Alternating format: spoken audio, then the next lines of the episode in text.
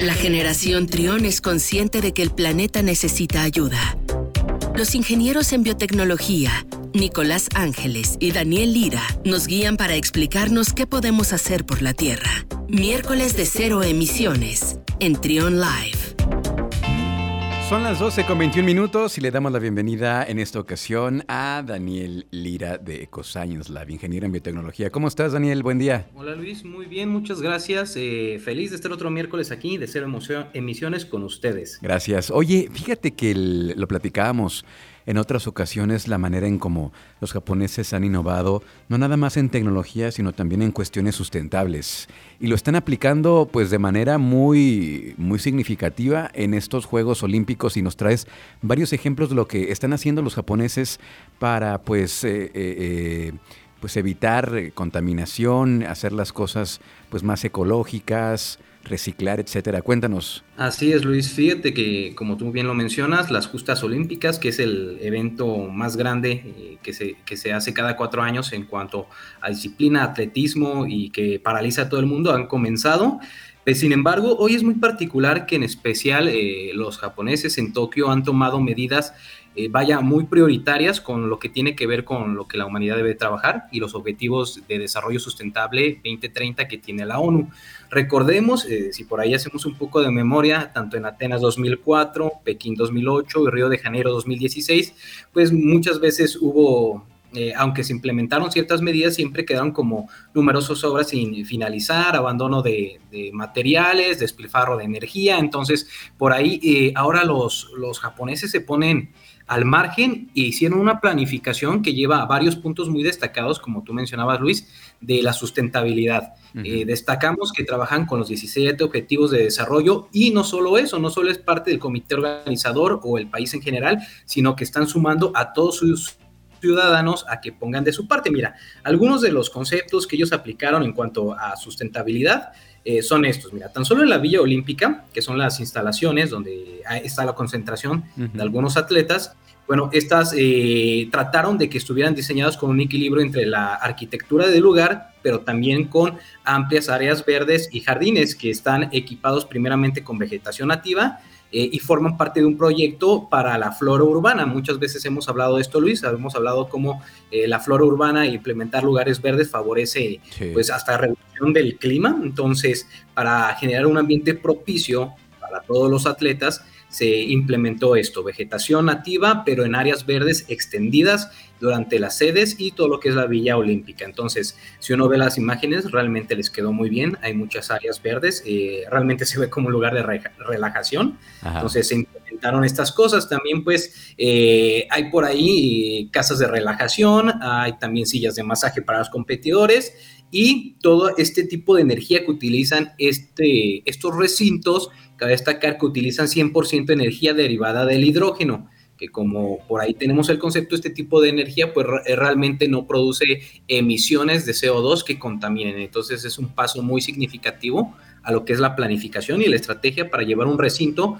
que no solo es sustentable, sino que también permite el máximo desempeño de los atletas. A mí me pareció muy, muy interesante eh, vaya, esta planeación. Sí, oye, también se hablaba eh, en el tema de la Villa Olímpica de estas camas, eh, que unos decían que era para que no hubiera intimidad entre los, entre los este, atletas y otros decían que era por cuestiones ecológicas, por cuestiones sustentables, para no gastar en madera, para hacer las bases y por eso las hicieron de cartón. Pero quién sabe, nada más ellos saben. Tú tienes el dato si fue por, por una cuestión sustentable o si fue por, por evitar la intimidad.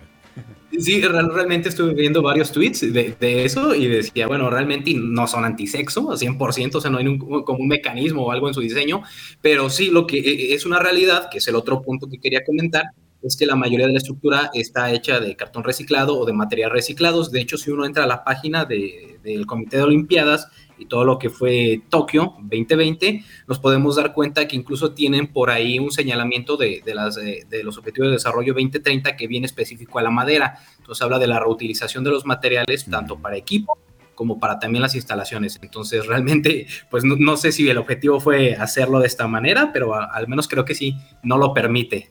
Oye, eh, por ahí hicieron varias pruebas. Creo que Rommel Pacheco, no, no era Rommel Pacheco. Algunos atletas mexicanos hicieron, este, brincaron de, de, dos y de tres ahí en la cama y pues la cama aguantó. Entonces, quién sabe. A lo mejor sí, solamente son temas sustentables. Oye, otra cosa que también ha dado mucho de qué hablar son las medallas que están hechas a partir de materiales reciclados, de, de gadgets reciclados que, que juntaron durante dos años los japoneses. Así es, Luis. Eh, justamente ese es un dato muy interesante. A mí me pareció tanto la manera como lo plantearon los japoneses, como también cómo lo hicieron. Me parece un tema sustentable muy importante que por ahí en redes sociales creo que no se ha compartido mucho, mucha gente no tenía el dato de, esto de las medallas, yo hablando con algunos compañeros, pero realmente me parece muy interesante. Ellos dicen, bueno, nosotros somos potencia o punta de lanza en la tecnología, entonces como lo hemos sido por muchos años, ahora somos responsables pues de esta basura electrónica que también llega a muchos lugares, ¿no? Desde celulares, eh, dispositivos como computadoras, impresoras. Entonces, en un periodo de dos años previo a, a esta justa olímpica, eh, desde el 2017 más próximamente al periodo donde terminaron de hacer las medallas, pues realmente estuvieron utilizando estos dispositivos, los desarmaban, obtenían metales como lo es eh, pues el bronce, la plata y el oro, que, hace rato hablábamos de eso, si realmente los dispositivos lo contienen. Eh, por ahí hay estudios de, varias universidades que, que, nos dejan claro que sí hay este tipo de metales. La Universidad de Edimburgo, de hecho, hizo un estudio donde dice que aproximadamente un smartphone tiene entre un tercio de gramo de oro, aproximadamente un valor de 4 dólares. Entonces, por ahí sí, realmente estos dispositivos contienen estos metales.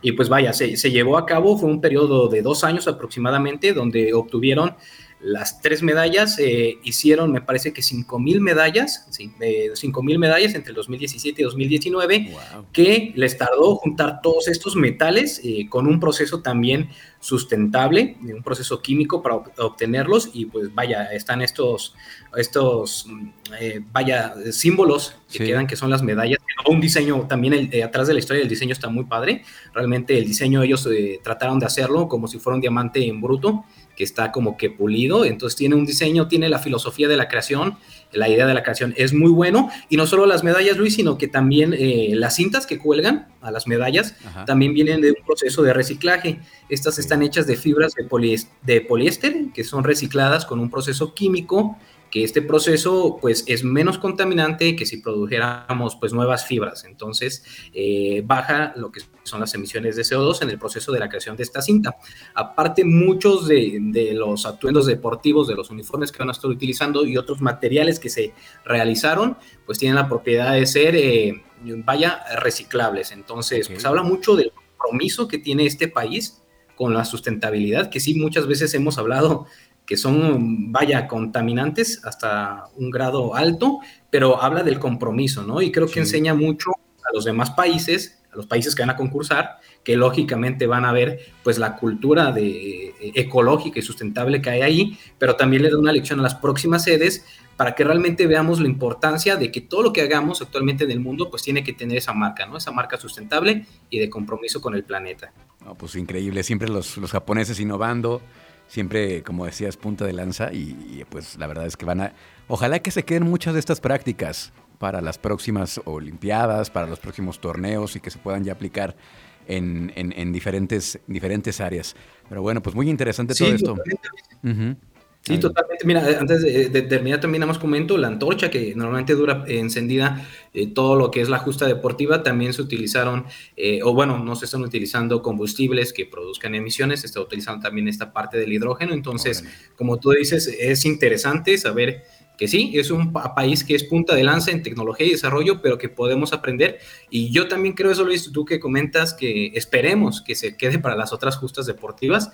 Estaría increíble que todos los países retomen. Y bueno, no solo para las Olimpiadas, pienso después en el, en el Mundial. Sí, todos los eh, eventos deportivos. Claro, las Paralímpicas también van a ser con, con este tipo de tecnología, entonces pues al menos estamos ahí ajustando pues dos, e, este, este año, dos justas deportivas que van a tener este programa.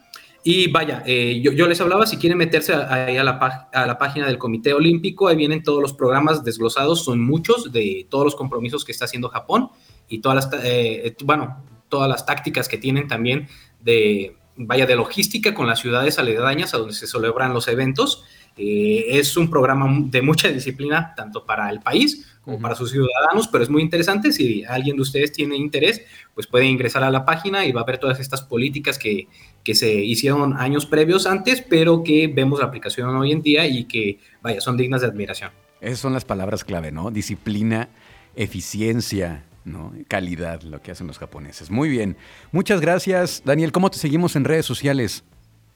Claro que sí, en redes sociales nos pueden seguir a EcoScience Lab, eh, así literalmente, buscar EcoScience Lab, eh, tanto en Facebook, Twitter e Instagram. Ahí nosotros estamos publicando cosas interesantes acerca de medio ambiente y cosas sostenibles. Entonces pueden buscarnos ahí. Gracias. Un abrazo, Daniel. Un abrazo, Luis. Hasta luego. Escucha, escucha. Trión, sé diferente.